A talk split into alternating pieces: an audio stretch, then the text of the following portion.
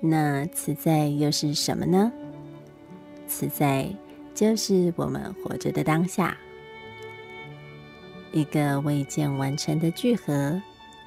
是由我、时间、日常和自身的领会所组成的整体概念。于是，当我们开始思考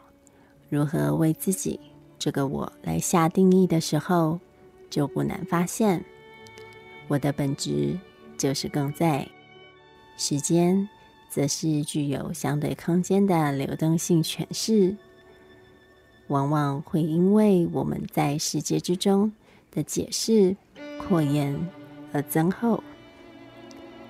或者说，